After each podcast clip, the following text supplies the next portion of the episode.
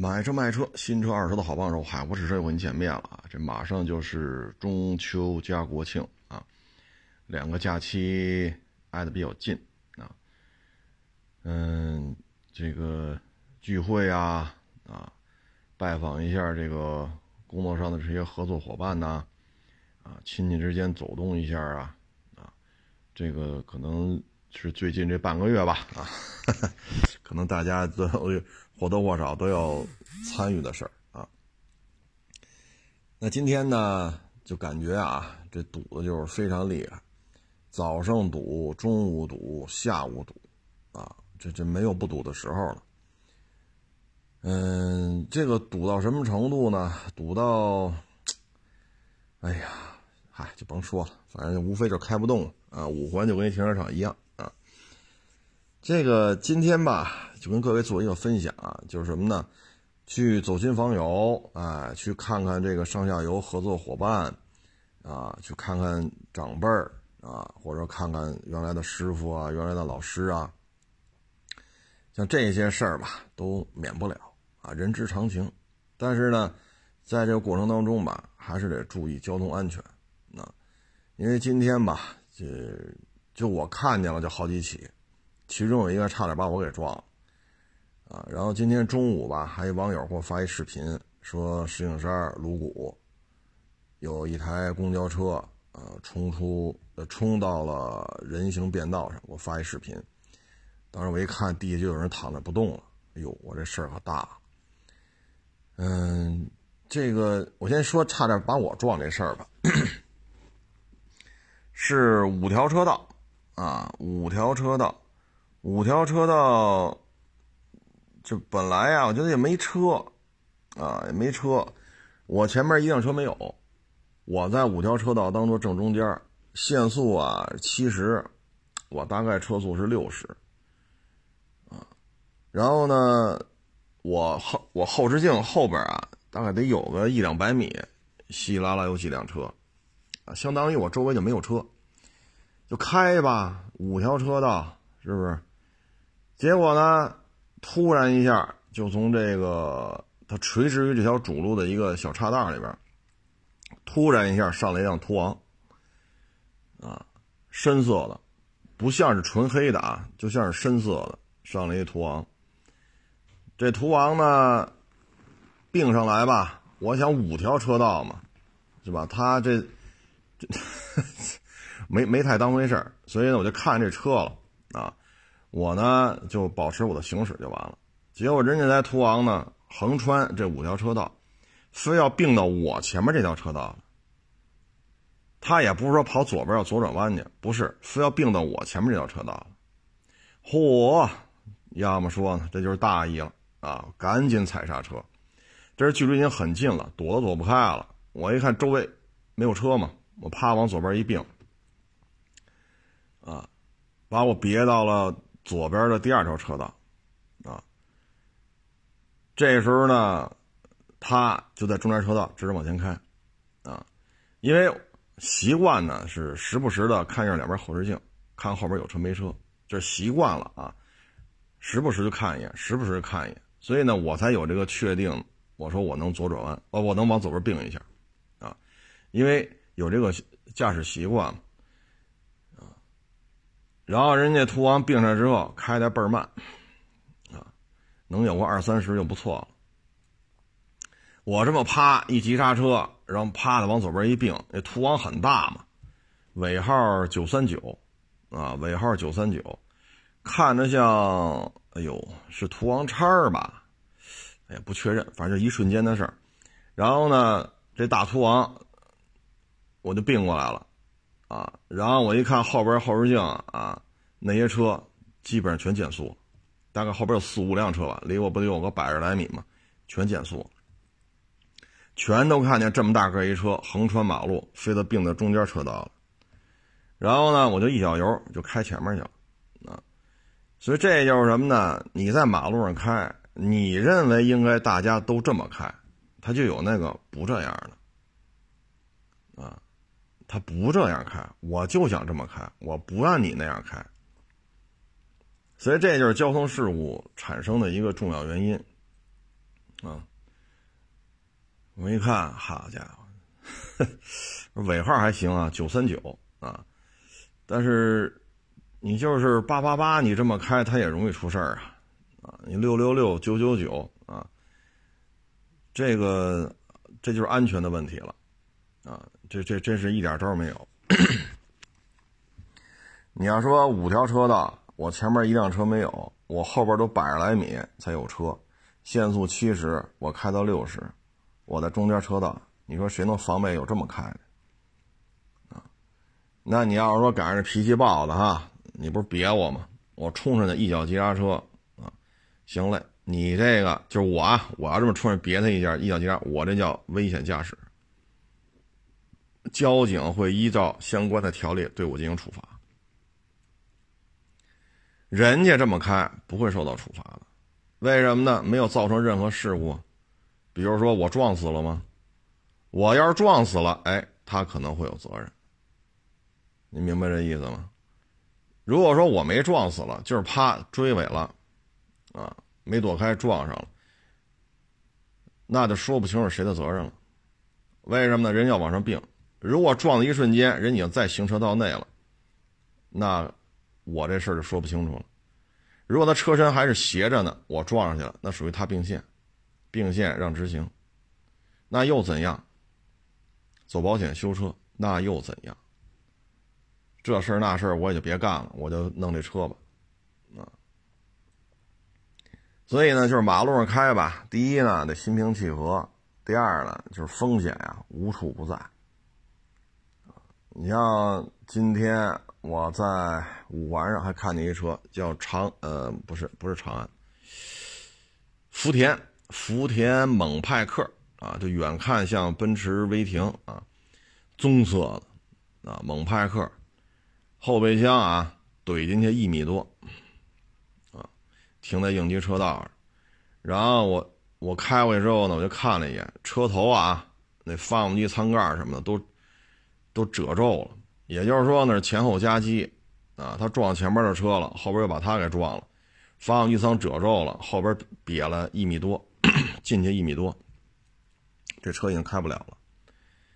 啊，谁撞了他？他又把谁撞了？不知道，因为应急车道就他一人，就他这一辆车，啊，这可能是交警处理完了吧，然后他等着叫救援呢，啊，你说这事儿出的就 也是够厉害的。啊，所以说猛派克这车，是吧？这跟沃尔沃比，这是有差距啊。但是猛派克这么一个就金杯大小这么个车吧，后边能灌能怼进去一米多，这撞的力度啊可不轻啊，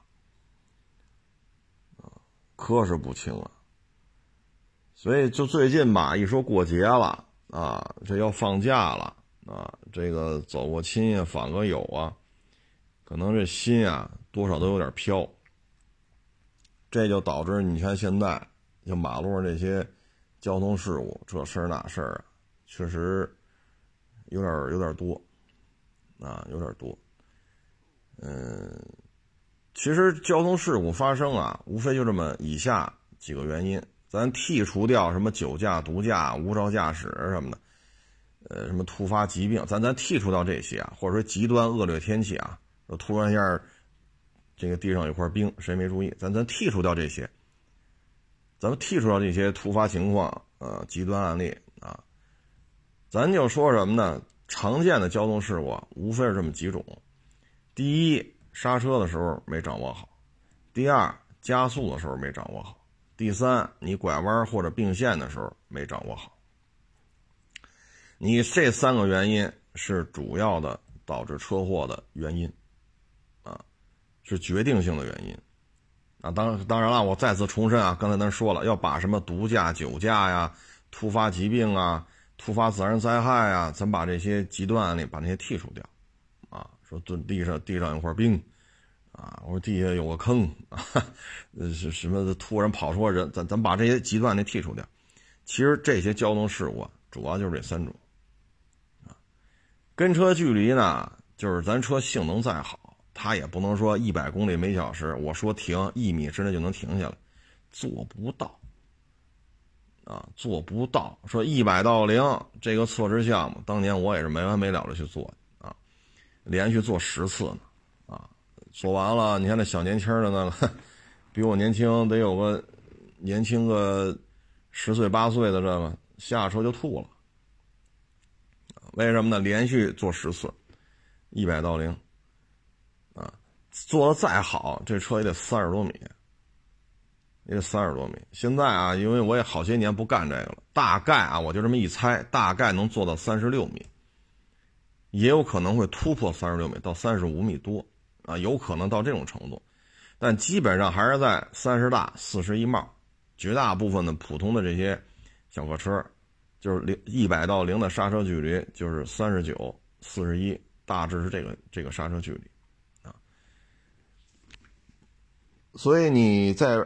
考虑到你的这个、这个、这个反应能力啊，考虑到你车的状态啊，因为我们当时坐着都是新车，都是新车啊，你得考虑你的车况，考虑你当时是不是走神了呀？啊，是不是踩着油门了？然后在油门踏板挪过来再去踩刹车，那你的距离肯定会长很多啊。那有可能你再去踩这个，你去量去啊，有可能你制动点。到你停止停止的静止点，这之间可能就是六十米了，甚至七十米，这都是有可能的。因为我们那是极端案例，包一个跑道，啊，清场，上设备，做啊十次，然后摄像机开着，你很清楚你要干什么，那摆着呢刹车点，地下有标线，你这 跟马路上不一样。所以呢，制动距离跟前车的跟车距离一定要保持好。啊留点量，别玩的太说我就前杠顶后杠，这显得我牛逼。我要给前车施加压力，我跟你说，你施加个屁压力！前面一刹车你撞上了，谁谁的责任？谁的责任？施加个屁压力！这么开了都是半大小子！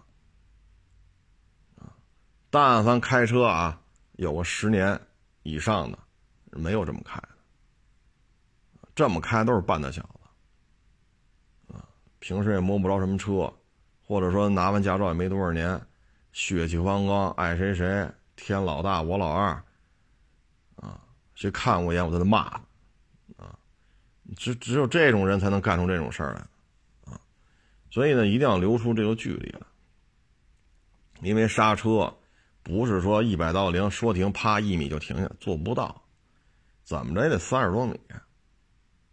啊，有可能说现在车牛啊，这个刹车盘、刹车片，这个分泵、总泵、卡钳啊，然后四活塞，好家伙，你弄一八十活塞的，然后您这那也得三十多米啊，这现在也做不到说一米就停下了啊。所以高速公路上呢，咱考虑各种情况嘛，车速，假如说一百，你和前车的距离就得比一百米再长一点。啊，比如你车速一百，你跟前车距离啊，你就别保持六十，啊，如果车速一百，你得保持一百多米，啊，一百多米，至于多多少，取决于路况，取决于车况，取决于您的这个状态，啊，不要太近，突发情况前面一刹车停都停不下来，说跟车三十米，你看你你停不下来，我在测试场上坐都三十米都停不下来。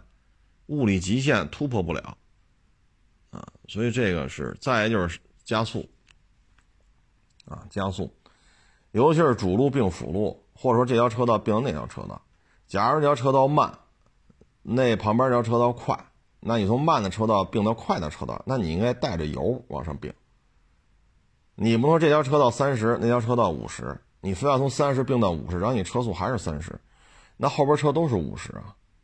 这就很危险了，对吗？那你往上并，你也顶着油门往上并，啪掰过来，可能你车速已经四十了，啊，然后迅迅速的提升到五十。那你不能这边三十，这边五十，你就三十并过来，慢慢悠悠，慢慢悠悠，好家伙，过三十秒你才从三十加速到五十，那这你被撞的概率会非常的高，所以这加速也要选择好时机。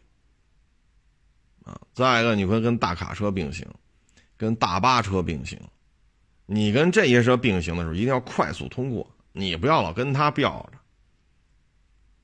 说限速一百二，人大巴车、大卡车、集装箱车是吧？大拖车啊，甭管什么车，反正就是特别大的车。这限速小车一百二，人就开八十，那你就快速通过就完了嘛，从左侧车道超过去不就完了吗？不去，你也开八十，悠哉悠哉，是吧？聊着天，听着音乐，喝着水，叨叨叨叨叨叨，这是很危险的啊，很危险。这时候就应该加速通过啊，这加速通过呀，如果说很多车都这么过啊，一串一辆一辆一辆一串车都这么过，那行。如果说这高速公路你往前一看，就他一辆车，你视线范围之内，这高速公路上就这一辆车，你要从他边上快速通过，你记住了，一定得摁喇叭、晃大灯啊，白天晚上都得做到这一点。啊为什么呢？大车盲区特别大，啊，它的左后方、右后方，它有很大的盲区，它看不见你。而它那车又这么大，事实上啊，高速公路你要从最左侧超的，它在中间车道。事实上，你右侧所有的路况你都看不见，啊，你只有超过它，啊，离，比如离它那车头，啊，还有几米的时候。你现在跟它车身并行嘛，这时候逐渐逐渐才会扩大你对于车这个卡车前面路况的观察的范围，跟它齐头并进的时候，你能看到车就前面的所有的路况。所以从后方接近它的时候呢，实际上这高速公路前面的路况你只能看到你这条车道。它如果突然要打轮，那你就死路一条啊！像这种十几米长的大挂车、十几米长的集装箱车。啊，五十多座的大巴车，他并线把你挤过来，那你的下场会很惨，啊，所以你遇到这种情况呢，就是按下喇叭，晃着大灯，超过去，啊，因为长时间就他一辆车嘛，啊，你不像平时他左一辆右一辆左一辆，唰唰唰唰唰唰唰唰，就很多社会车道都从左边车道超，那这大车司机他就知道左边有小车，他就知道。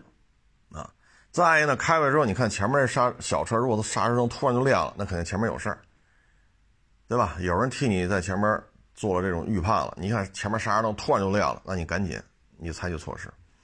那像这种，你前面就就他一辆车，那你由远到近超的时候，一定要按下喇叭，大灯晃一下，啊，确保大车司机注意到有一小车从他边上过。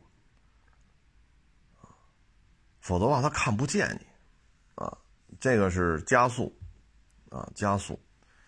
还有一个呢，就是并线呀、拐弯啊，啊，这里边也是特别容易出问题的。你并线嘛，要么你在人前头，要么在人后头，你不能咱俩车齐头并进，你裤衩就往里并，那这就必须得撞上啊，是不是？就是说我在我直行，你突然往里并，咱俩齐头并进，我。你这么往里并，我就是地板刹或者地板油，我也躲不开你啊！所以呢，要留好档子啊，留好这，注意好这个档子在哪啊，找好这个时机往里并啊，要不然的话，这就比较麻烦了啊。这个并线导致的交通事故很多啊，特别是啊，你像立汤路啊，有些时候呢就两条路，两条车道。结果呢，前边变成四车道了，或者五车道了，但这一段就两车道，左转弯的车道都在左边，右边是公交车站。你看立汤路设计的啊，但是就这狭长的两条车道里边距离吧，你会发现了，左边这也不动，右边也不动。为什么左边的不动呢？前面绿灯它也不动，因为左边要左转弯的车都在左边这条车道排着呢。前面是四条车道或者五条车道，但是这儿。就两条车道，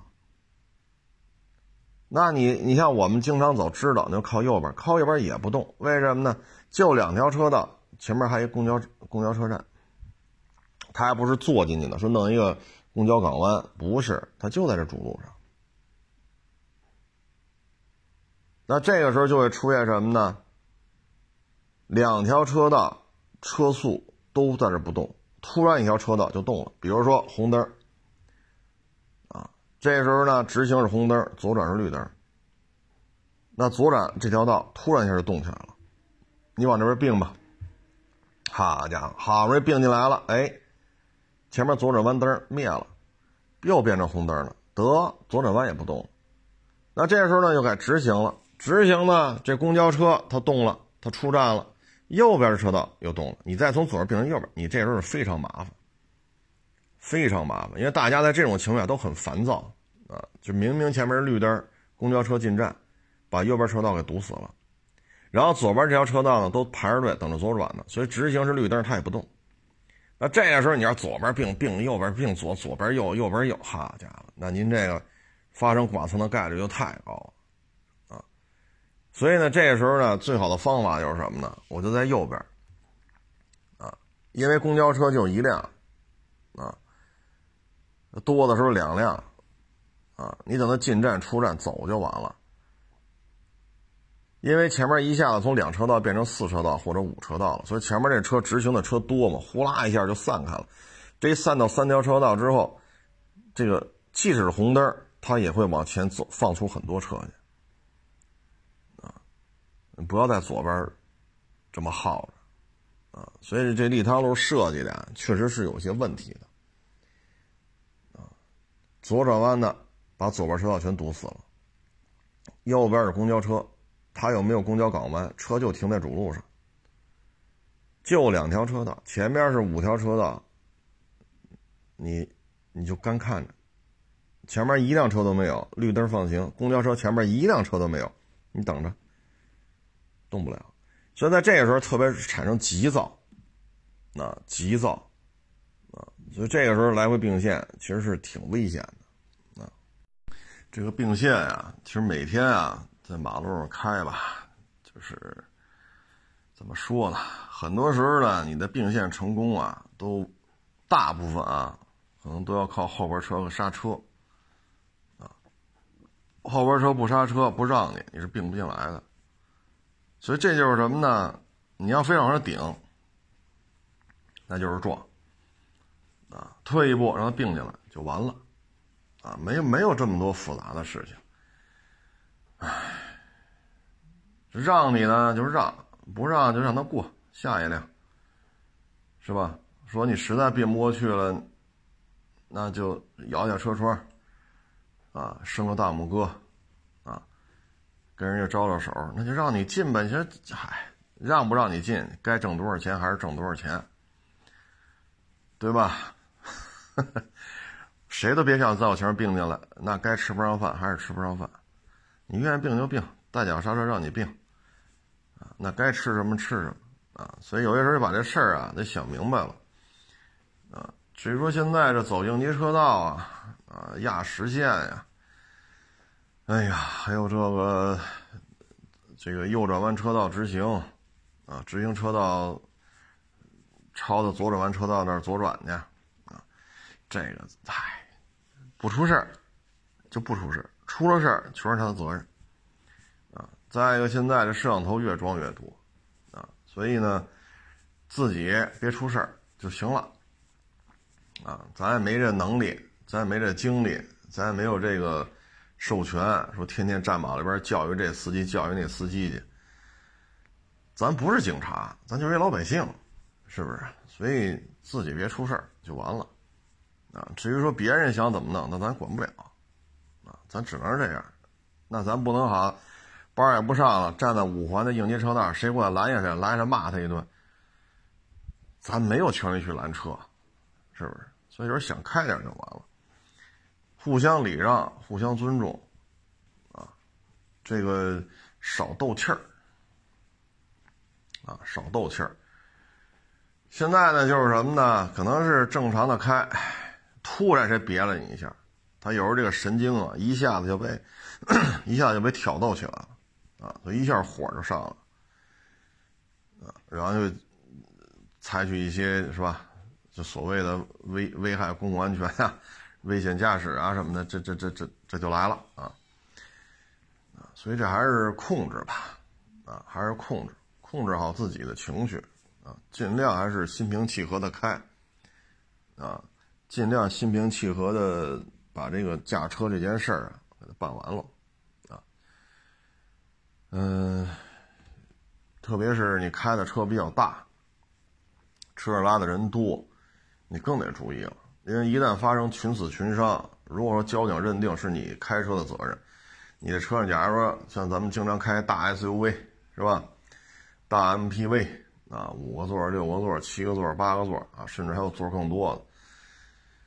哎呀，那你在这种情况之下，说车上一下死好几个，这赔偿责任啊，高太高。现在啊，撞死一人，正常情况下八十来万，啊，这车上一下死仨，然后医院躺俩，完了，那你这。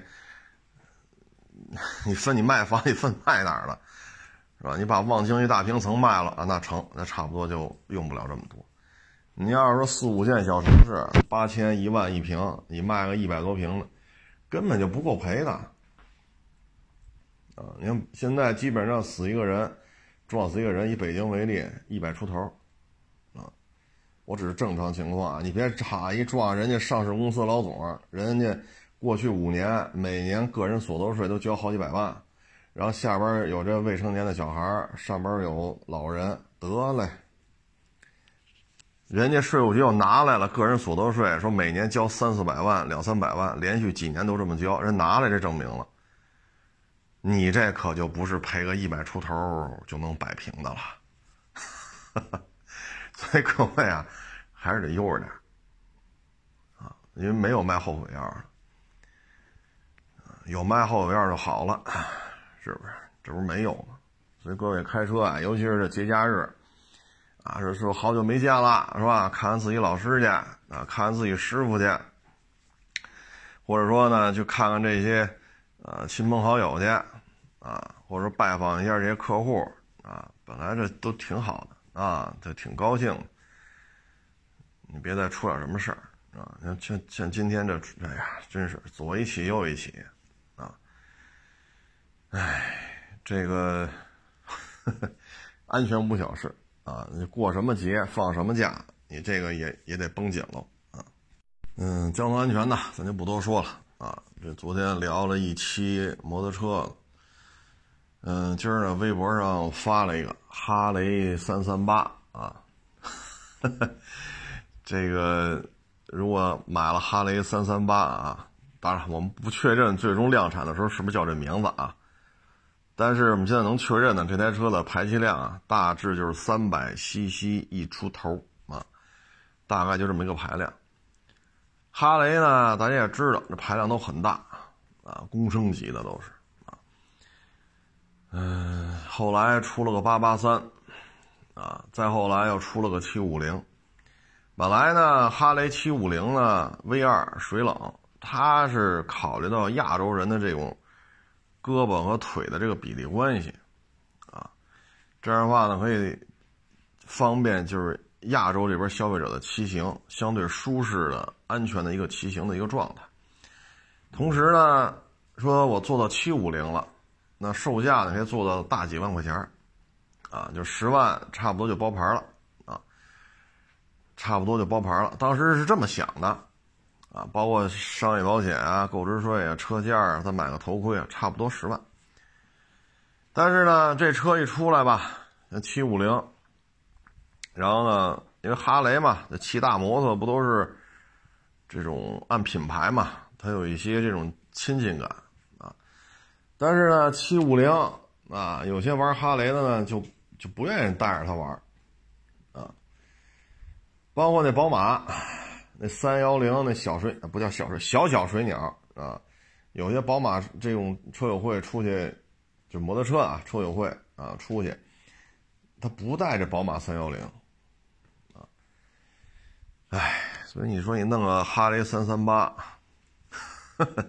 有网友跟底下说了，说这车人哈雷专卖店让把这车摆展厅里边吗？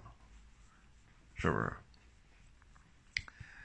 哎。这就是什么呢？厂家为了生存，他必须走量。你好比说奔驰，咱们都知道奔驰大 G 是吧？那加个好几十万啊，那不是加个十万二十万，那真是加好几十万呢，啊，最疯狂的时候上百万，提奔驰大 G，这利润高啊，但是走量的是奔驰大 G？还得是奔驰 C、奔驰 E，对吧？GLC，走量的不还是这些车吗？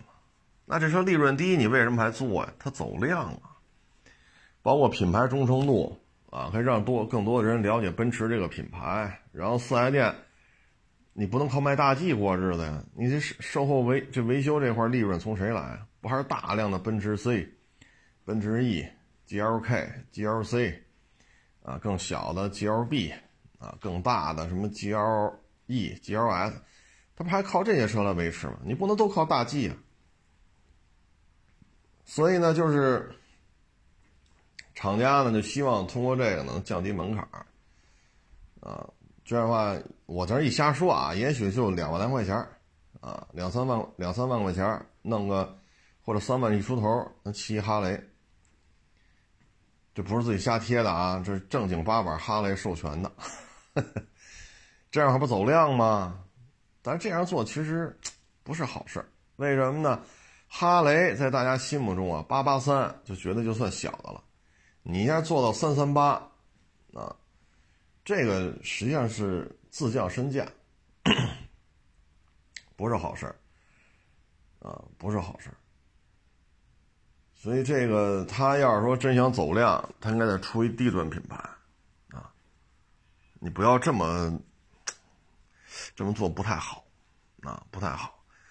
因为什么呢？这么多年了，那哈雷都是公升级以上的啊！你不像别的品牌啊，你比如 KTM 啊，呃，幺二五啊，二百，哎，是是有没有二百？忘了，二五零啊，三九零啊，是吧？人家小排量车特别多啊，人家这个已经形成气候了，所以人家愿意骑这种车出来玩。然后呢，将来有钱了，七九零。啊，当然现在七九零这已经属于那什么了，他现在推八九零，啊，然后什么幺二九零，什么什么大野驴之类的，他是给你一个晋升的空间，但是人家这有这个传统，就出这小车，啊，也不是说今年才出的啊，说今年 KTM 要出个三九零，今年 KTM 出个幺，不是，卖了得有有几年了，啊，所以大家能接受。哎，可是咱这哈雷这么干，真是怎么说呢？可能也是经营上受到严重的冲击。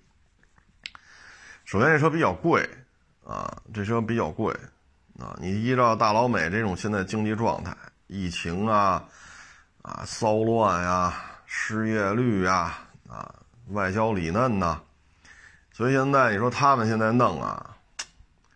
可能这种摩托车这么贵的摩托车的消费啊，也确实不是太理想，啊，所以在这种情况之下吧，他要再去面对什么大金翼啊，啊，什么 K 幺六零零啊，啊，或者那本田那个幺八零零什么瓦尔基里啊，叫北欧女神，其实就是金翼的一个巡航版，啊，宝马也有类似的车型，你比如刚上的这 R 幺八啊，之前有类似的车型，现在又出一个叫 R 幺八。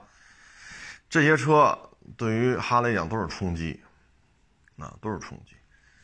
本身经济形势就这样，你卖这么老贵，啊，你卖这么老贵，确实也是麻烦事。你看宝马这个踏板，对吧？四百，虽然排气量也三三百多吧，但是叫四百，啊，人家中等排量的拉力人有俩，啊，一高一低，然后上面才是大水鸟。包括现在也有三幺零等等等等，啊，包括本田也是幺二五啊，可以说从五十毫升吧，一直干到四百啊，真是车太多了。这本田的这车太多了，它有足够的这种走量车型啊。现在老 CG 幺二五现在生产的，是不是？所以对于哈雷来讲，现在比较难啊。咱们都有金字塔顶尖的产品，但是你靠这维持。哎呀，国泰民安、风调雨顺的时候还行，你现在这日子不好过呀，大家日子都不好过。那这时候你就指着这玩意儿，差点意思啊，差点意思。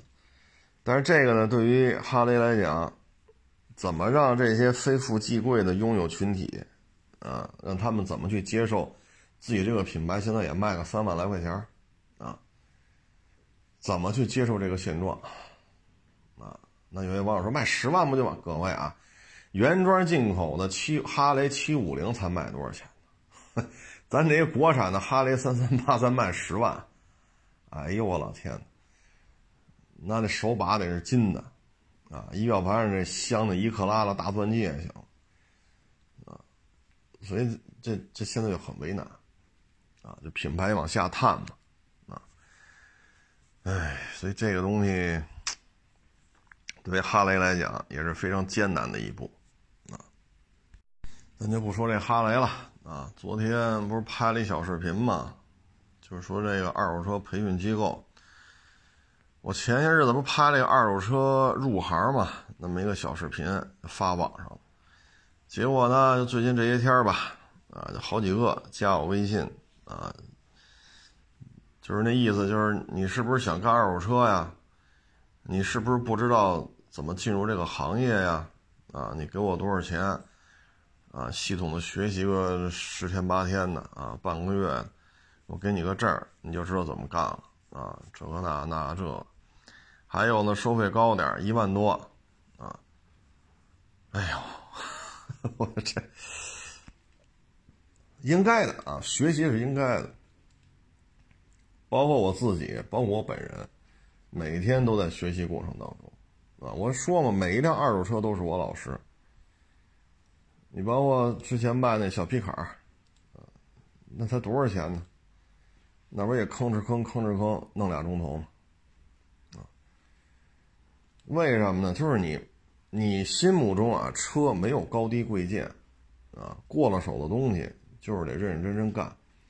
你但凡一偷懒，但凡一大意，这车要卖出去，准是事儿，啊，准是事儿。哎，你比如说啊，三四万块钱，假如说老 Polo、老雅力士、老飞度，能不能买着呀？能。有没有人要啊？有啊。这种车有的是人要啊，是不是？这这占个国四，啊，占个国四排放，这车又很好卖，啊，这是烂大街的车，好修，零配件有的是，四 S 店有的是。那你这你能说算了便宜？你还这这那你开走就完了，这纵梁动过，但人回来不找你啊，是不是？啊所以没有你经你手的车没有高低贵贱之分，该怎么查怎么查，该怎么看怎么看。啊，你说那小皮卡才多少钱？手动挡两驱，这不也吭哧吭哧弄俩钟头？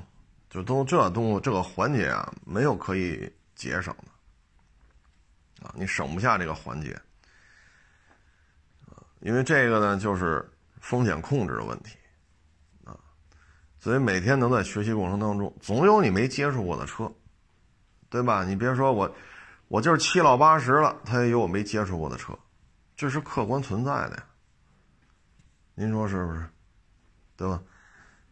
但是呢，这个培训吧，我也能特别能理解啊。首先，我是认可二手车培训这件事儿的，包括他发个什么资格证，这我都认，这事儿做的对。啊至于说学习十天、学习一个月，说出来就能开个车行，哎呀，这个我觉得跨度有点大啊。但是就这事儿，我认为没错啊。但是呢，你招生之前吧，这个这是不是招生也有考核压力呀？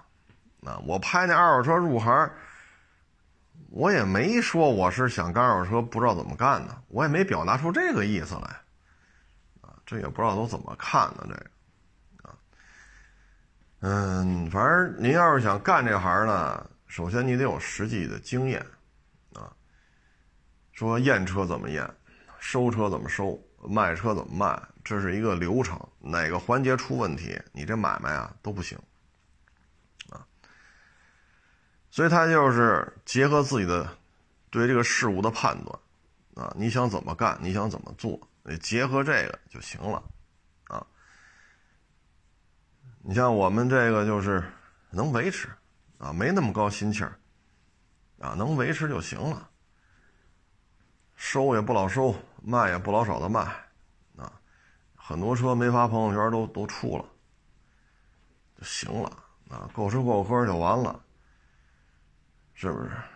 你说今年萧条，那去年呢？一二一月底到四月初，想干怎么干？车管所都不开，你怎么干？对吧？六七八花乡新发地、京深、高风险出了好多病例，北京都没人来。你别看我在北边，人家在南边，没人来。你北京出这么多病例，那谁还来北京？您那会儿不难吗？你天天搁这待着，大眼瞪小眼，一天一天没人来。没办法，不是我造成的。然后等到年底十二月份，因为顺义啊、什么天宫院啊、亦庄啊，呃，对，天宫院没有亦庄，嘁哩哈扎又出了点病例。十二月底一月初，北京这个又没人来。顺义离我们这儿也没多远，昌平顺义挨着很近，那你能不受影响吗？然后紧接着就是石家庄嘛，当然这河北了，跟我们这儿距离就有点远了。但是北京是在河北省内啊，那会儿物流都有问题啊，因为你出来进去的车都要通过河北啊。而当时石家庄这一片这病例到什么程度？所以你说这个磕磕绊绊啊，那今年多多少少还算好点儿，开春以来到现在吧，多多少少还算比较平稳。啊，所以这会儿能维持就行，啊，这这这心可不能太高，因为这个形势的变化你根本就预测不了，啊，你别说这个疫情了，你说这个房价，说三年之后什么样，谁也预测不了，各种因素都掺杂在里边，啊，说不清道不明的，我们只能说什么呢？一九年下半年。二零年上半年，你买了沾着学区呀，沾着地铁呀，沾着成熟的商业配套啊，涨了百分之三十四十了。你要觉着合适，你就卖了它，啊，一千万投进去，一千三、一千四，这收获已经很高了。这有什么说什么？一年多的时间存一千万，你存不出三四百万的利息来，存不出来。啊，那你不愿意卖？你说这位置好，户型好，这宜居。就适合我工作也好，学习也好，怎么着也好都合适，那你就住着，啊，那你说三年之后房价会现在人预测不出来，啊，因为经济形势的波动现在不可控，啊，你说大洋彼岸，是吧？骚乱呀，枪击呀，什么什么疫情啊，哎呦，欧洲啊，日本呐，新加坡、马来呀，印尼呀，菲律宾呀，越南。这疫情现在都是，所以很难预测，啊，根本就没有居家隔离的概念。疫苗不打，啊，我看那报道嘛，说医护人员得打疫苗啊，得保护自己。好家伙，一说得打疫苗，呼啦呼啦辞职一大堆。哎呦，这有些事儿咱都理解不了啊，所以这些地方它稳定不下来，咱们这经济啊很难说割裂，啊，都是你中有我，我中有你的。所以形势的变化确实，就，所以我们只能说什么呢？干好眼前的事儿，啊，干干好眼前的事儿就行了，啊，说预测三年五年之后，谁预测得了？这可预测不了这个，因为错综复杂的这种这种变化太多，啊，超出我们的预知，啊，嗯。现在呢，就是反正看国家这意思吧，就是生孩子，啊，创造一切条件让大家生孩子，啊，房价必须摁住了，啊，教育必须减负，医疗这一块呢，肯定也会，啊，对于新生儿的这个，啊，看病啊，新生儿的一些疾病的治疗，这肯定也会出一些政策，啊，嗯，这个咱是能看出来。啊，它是有一个长期规划，二手车会促进交易啊，但是现在很多问题呢，咱之前聊过两期了啊，是保监会的问题啊，车管所的问题，环保排放认定的问题，这些商务部都管不了。我其中有一期就说商务部那个啊，在别的平台也发，直接就给下架了啊，直接就给下架了。其实我们也没有说指责谁的问题，就是作为一个小车贩子，日常生活当中就遇到这些问题，你就是解决不了，你就没法去跨地区交易。这一单受影响，那一单受影响，那谁还干呢？三单受影响，五单受影响，谁还耗费这功夫？那还不跟这屋里歇会儿呢？他有些问题需要细化啊，但是商务部呢管不了车管所，管不了环保认定，他也管不了保监会。所以二手车肯定会受到重视，促进交易嘛，扩大流通嘛，啊，让资金呀、车辆啊转起来，啊，这肯定是扩大内需的一个内容之一啊。但是细节东西很多，我没想到咱这客客气气的录了一期，哎呀，直接就给下架了啊！哎，下架下架了，都能理解，是不是？都得开门做买卖嘛。啊，每个人认定标准不一样。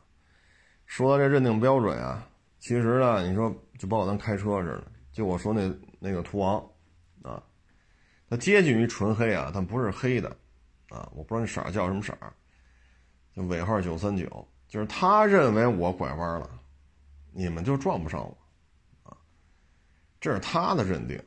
但是我们就没想到说五条车道我在正中间，你也不是左转弯，你。你也是直行，你能这么开？这我们也没想到。就每个人对这事儿的看法不一样，啊，包括前两天啊，我在我这展厅里边出来进去出来挪车嘛，哎呀，但是我这我地儿大啊，这来过的网友都知道我这地儿挺大。我那车呀，离我这办公室二十多米，啊，我就出来进去的啊，挪车呀、拍照啊，这个那个，一趟一趟，一趟一趟。这时候呢，就来一小伙子。你就看你的呗，溜达呗，是吧？你也不找我，你也不你也不找我，你也不看我的车，你就搁那溜达，你就溜达呗。然后呢，有一次我从办公室出来，往我那车那儿走，我说拿什么去了？回办公室拿东西再去我那车上。这时候呢，直着就冲我这办公室这窗户就过来，因为我离这办公室就二十多米远嘛。当时整个这一片啊，就我们俩人。我就问他一句，我说您找谁呀？你这人说什么？这楼你们家的？我说是不是我们家的？这这是一回事儿我说您是去办公室，您是有什么事儿吗？你在我展厅里溜达，这我们不管。你也不看我车，你也不找我，那我那我没必要，是吧？但是你要上办公室里头，说扒着窗户怎么怎么着，那我们肯定得问呢。啊，你看这是，你看这说话说的。这楼是你家的，这就是什么呀？每个人对于这事儿啊，他认定的标准不一样，啊，咱们就客客气气的，您找谁呀？咱这话说的也没有侮辱你的意思，对吧？但你，你就上我这办公室窗户这，伸着头往里看了，你说我们不问一句吗？啊，你看这，这就是每个人对这事儿看法不一样。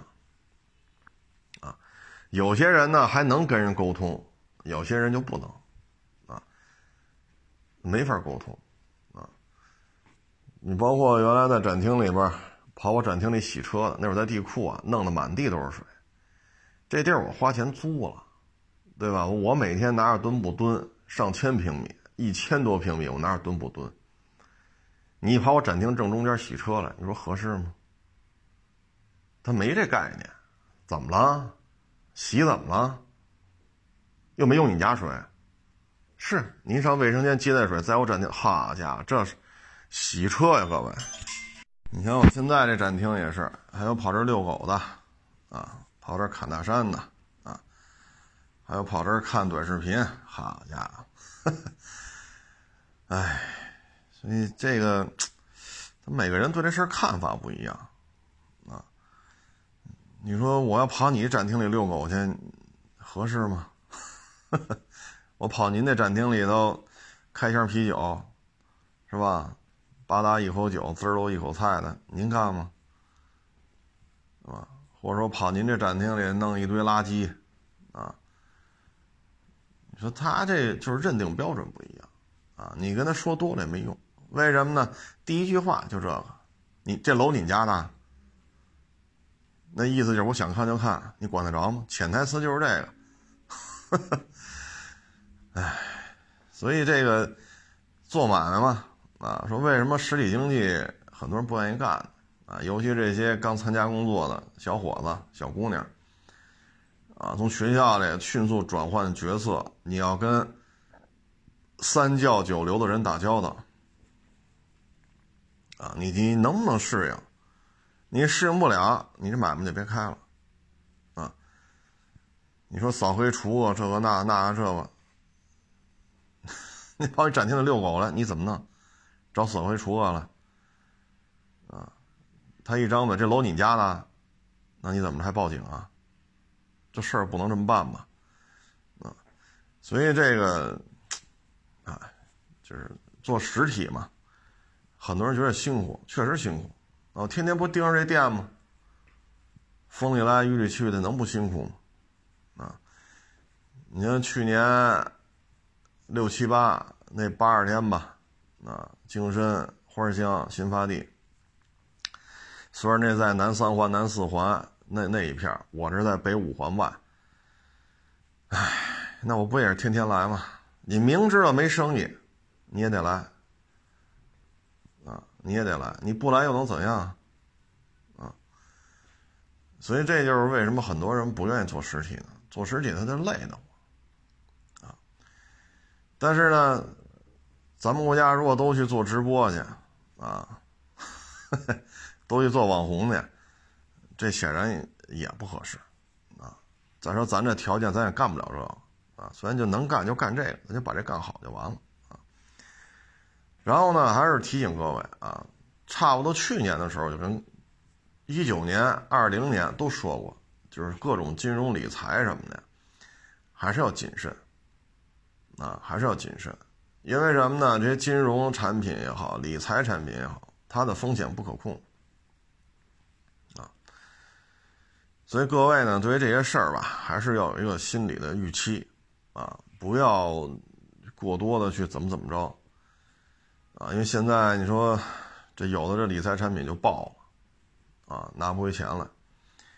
我都不说是哪家了，啊，就反正这汽车一辆没造出来啊，股票价格挺高。就这些事情吧，就是老老实实的就放在这几大国有银行里就完了，啊，或者说排名比较靠前的啊，这种除了四大之外啊，排名比较靠前的也行。剩下的真是少参与。因为什么呢？您要是吃这碗饭呢，那行，说我就是干金融的，那无所谓，是吧？那无所谓啊。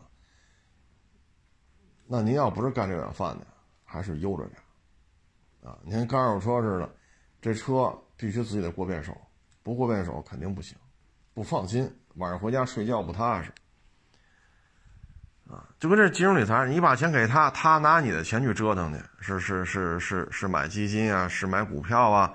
买债券，买这个买那个，啊，做空这个，做多那个，你也不懂，全都给他了，风险呢？赔的话赔谁的钱？赔的话赔谁的钱？保本吗？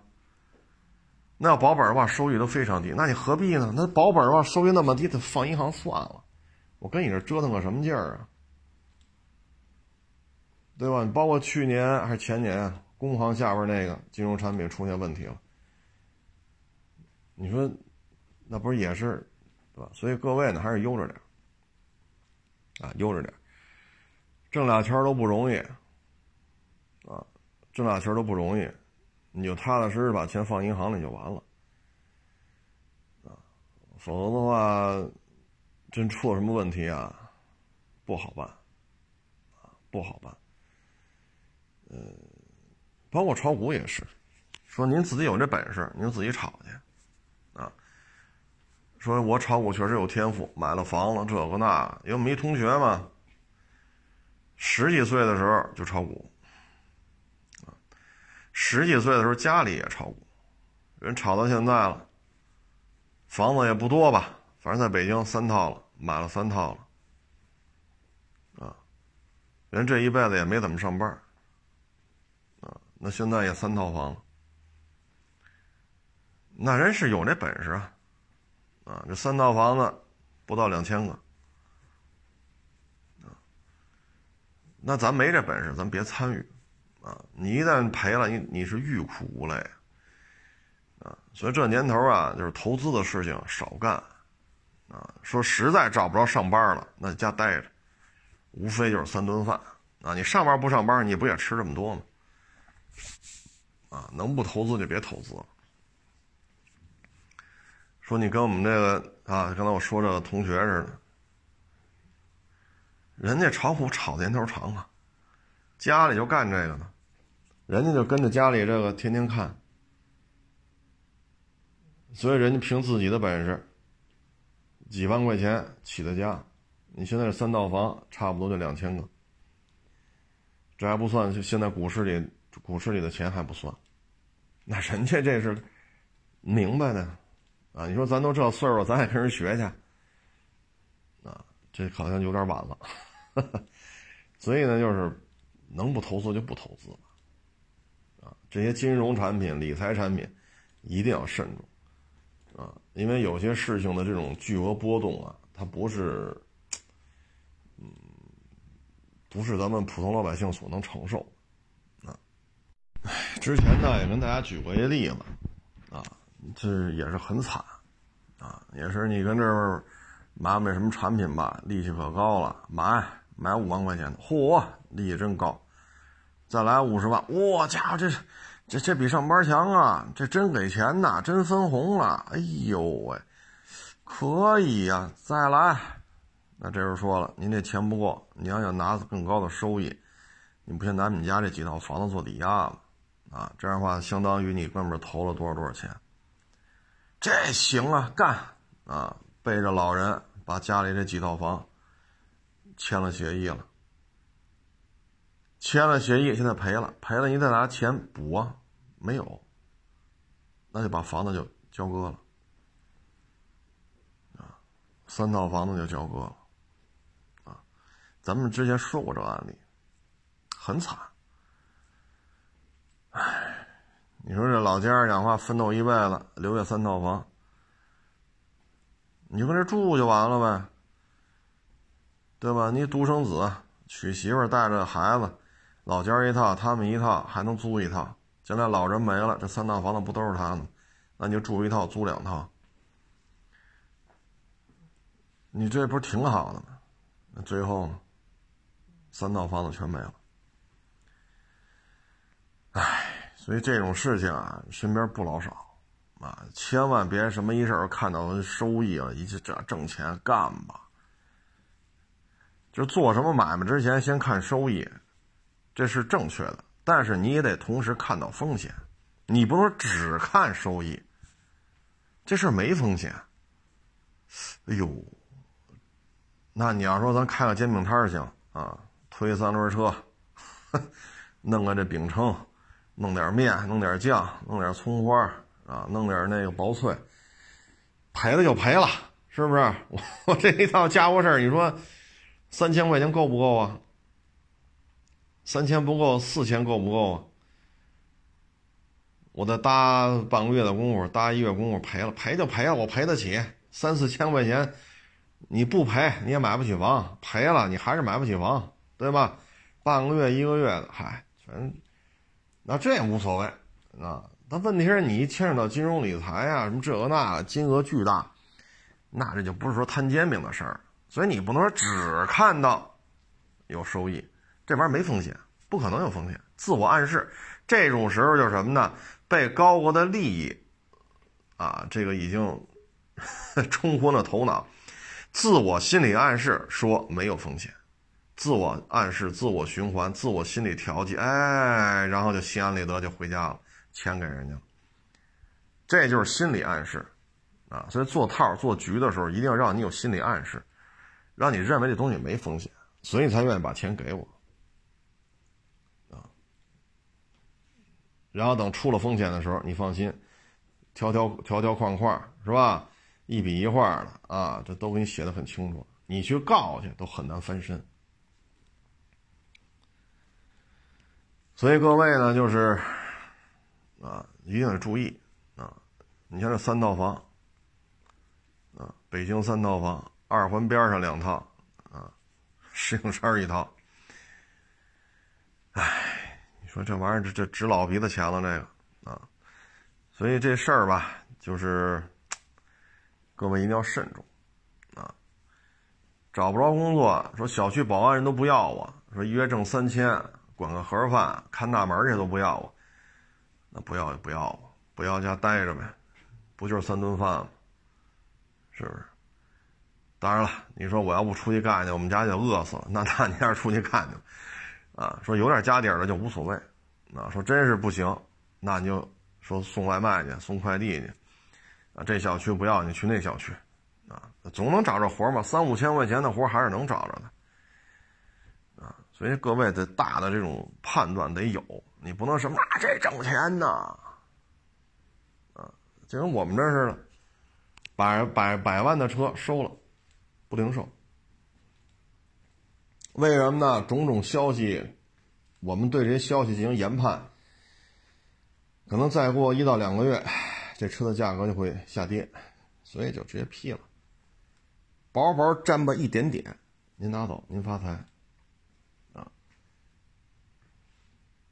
然后人家拿走了，一放放半年卖不出去，是百十来万的车挣几千挣一万，刨去一些杂费，可能就剩几千块钱了，我不赔呀，对吧？我们的判断，这有可能价格会下跌，你接上，那好，您拿走，那您认为这这车肯定挣钱，这车况这公里数这配置必须挣。那你就接着呗，一放放五六个月卖不出去，上百万的东西，您说您是赔了，您是挣了，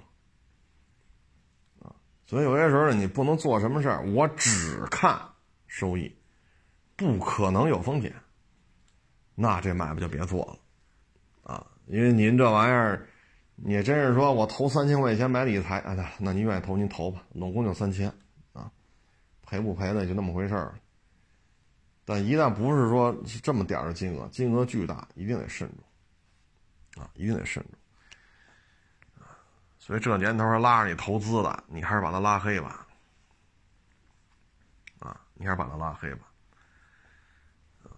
你说投资这个那投资，好家伙，本金没了，拿你家房子赔给我啊？你说这利息和你说这本金达不到，你把你家房子都给我。你给吗？你不给，你说这是你们公司的行为，跟你没关系。那跑这忽悠来的是谁呀？不还是你吗？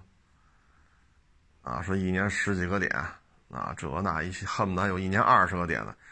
我勒个去！我这什么买卖啊？挣这么多啊？刨去你们的，到我手里还能剩十几个点、二十个点？算了，啊，算了，跟你们玩行。你把你家房子房本拿来。咱找律师去签个协议。你说的这个收益，你说这到不了怎么办？啊，你别二十个点了，十五个点，那五个点给你了，你把你家房子房本拿了，咱签个协议。做不到，房子归我。你干吗？你又不干，那你不干，凭什么你跟我这聊一会儿，我们就得买你这理财，买你的金融产品？那这么挣钱，你把你家房子卖了换成钱买这不就完了吗？对吗？所以有些事儿啊，就各位得想明白，啊，老百姓活着不容易，啊，上有老下有小了都挺难的。现在这种形势挣钱更不容易。去年是快速下滑，今年是萧条。唉，这明年会怎样，我也不知道，啊，所以各位就是得想清楚，啊，想清楚。唉，其实归了归结吧，你会发现每个人对于事情认知不一样的，所以会产生各种冲突，啊，产生各种冲突。你包括前些日子啊，也是也是一网友发一链接啊，就前些日子是广州是深圳呀，啊，说那他在公交车道里边骑，骑一个电动，我没没记住啊，反正好像是个两轮车，好像是电动自行车，啊，但是公交车司机就是按喇叭呗，你跑上公交车道里肯定不合适吧，这就不干了。啊，加速往前骑，公交车不进站吗？他就往前骑，捡块板砖等着你。那公交车出了站，还得顺着公交车道往前开呀。好嘞，抬手一板砖，谁让你按喇叭滴滴我的？谁让你按喇叭滴滴我的？砸你丫的！咣叽，板砖就上来了。最后这一板砖九个月，判刑九个月。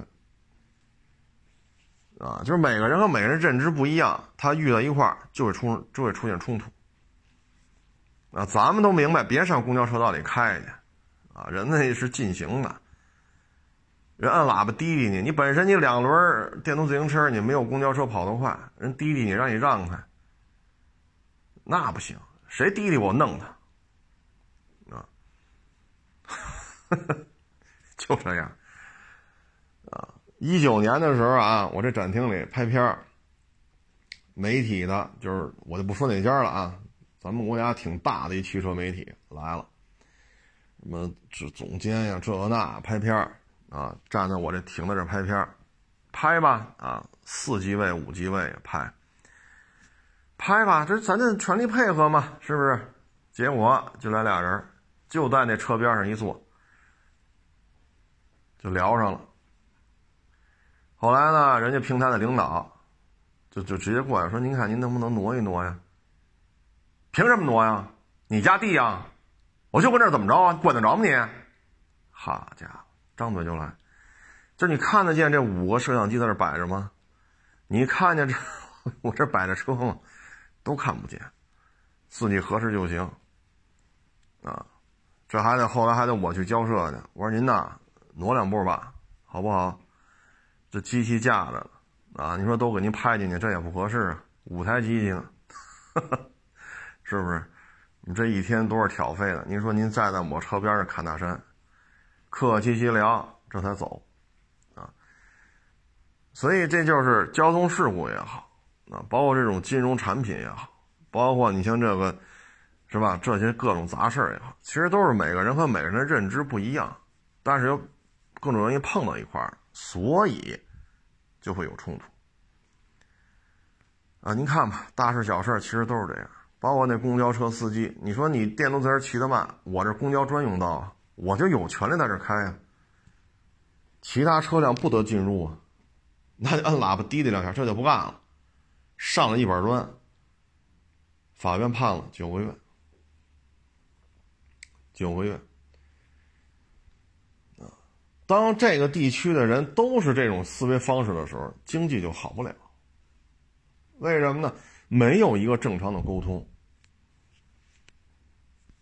啊，说话呀，言行啊，总是富有攻击性，那没有人愿意来这儿投资了。所以为什么会出现大量人口外流？为什么说几年来啊，恨不得十年以来 GDP 持续下滑？人口为什么大量外流？这都是有原因的，啊，就是人和人之间啊，我一直在说啊，沟通能力是第一位的。你专业知识可以差一点。啊，业务能力可以差一点，学历可以差一点，但是你有良好的沟通能力，可以弥补很多的不足。你沟通不了，那，你业务能，专业知识，对吧？学识，你都是顶级的，你老跟人呛呛，那那你没人搭理你啊，对吧？所以沟通能力是很重要。你看，我刚才说这些问题。啊 所以反应过来，为什么这个这个地区人口大量外流？为什么经济 GDP 持续下滑？为什么呀？这都是有原因的。如果老是这种富有攻击性的，那谁谁还愿意跟你再说第二次话？对吧？谁还愿意呢？那你闹闹大了就报警呗。那报警来了，那你说这有什么意思吗？这个？所以这有些时候吧，就是沟通比别的都重要。沟通是第一位的，然后再说啊，这个我分得清楚，分不清楚，这是霸道；分得清楚，分不清楚，这叫陆巡，这是其次，啊，良好的沟通能力是第一位的，啊，您说呢？所以这个就很多冲突，很多交通事故，很多金融理财产品最后衍生出来这些悲剧，实际上都是每个人对事情的认知不一样。但是因为各种原因，它又凑到一块儿，凑到一块儿就会产生一些这样那样的后果，你包括刚才那个骑电动自行车给那公交车司机照着风挡上就一板砖，就每个人对这事儿认知不一样，啊，包括今天这途昂，我差点撞上呢，那每个人对于辅路进主路啊，我右转直行，五条车道我应该怎么开，每个人的认知不一样。啊不是所有人跟你想法都一样，所以这个就是因为这种冲突，所以导致各种各样的问题，所以才会有红绿灯啊，中国法制啊，法制进行时啊，中国法制六十分呐，包括中央台还有一个频道是专门说这个的，法呃社会与法呀还是什么来着啊，全是警察啊、法院各种办案啊，这人犯了什么案了怎么抓的，这人犯了什么案怎么抓的。就是因为有这种冲突，才会有这些节目，不需要写写剧本，因为天天都有坏人，天天都有各种案子，天天得出去抓去，啊，都不用写剧本，啊，都挺忙的，尤其是事故科，你去事故科看看去，一天到晚忙着呢，啊，呃，行了，就跟各位做一个分享吧。然后假期期间呀，各位还是得注意安全，啊，尤其是你川州粤省。啊，这个跨地区，啊，一定要注意导航提示你限速，路边插的标牌提示你限速，一定得注意，别净顾着，哎呀，风景如画啊，笔直的高速公路也没什么车，哎呦喂，这欢声笑，你就没注意这儿插一牌那儿插一牌你要没注意，十二分不扣你扣的，啊，我那一七年吧，一七年。那我去重庆吧，啊，试试什么车去了？隧道就是进隧道之前好像是一百，进隧道好像是八十是六十来的。那出了隧道肯定加速呗，啊，我记不太清楚了啊，老听众可能还记得一九年，哎，一七年的事儿吧。就是说，就这么假设啊，比如说进隧道之前是一百。隧道，假如说是七十，那出了隧道肯定认为加速吧？结果出了隧道，你一看六十，啊，所以呢，就是出门在外啊，开车一定得看，那这儿有没有插了个牌儿啊？那儿有没有个限速标志？一定得注意，要不然十二分真不够扣的啊！你像立汤路，我天天走啊，对于哪儿有沟，哪儿有坎儿，哪儿应该靠右，哪儿应该靠左。心里都清楚，那你没来过呢，都不都不摸门 怎么就被怎么就开到这公交专用道里都弄不清楚啊？怎么就跑到右转弯车道也弄不清楚？怎么这个直行道它就不动啊？所以咱要是说去一些川州粤省的时候呢，别净顾着聊天了，导航手机导航一定要开，眼睛还一定要观察。导航说一百，边上插一盘六十。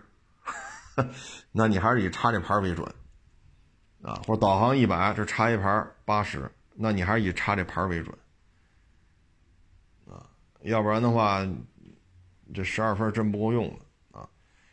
行了，这个祝大家中秋节快乐啊，国庆节快乐啊，假期呢好好休息，走亲访友的时候呢注意安全啊，吃好喝好。欢迎关注我的新浪微博“海阔试车手”微信账号“海阔试车”。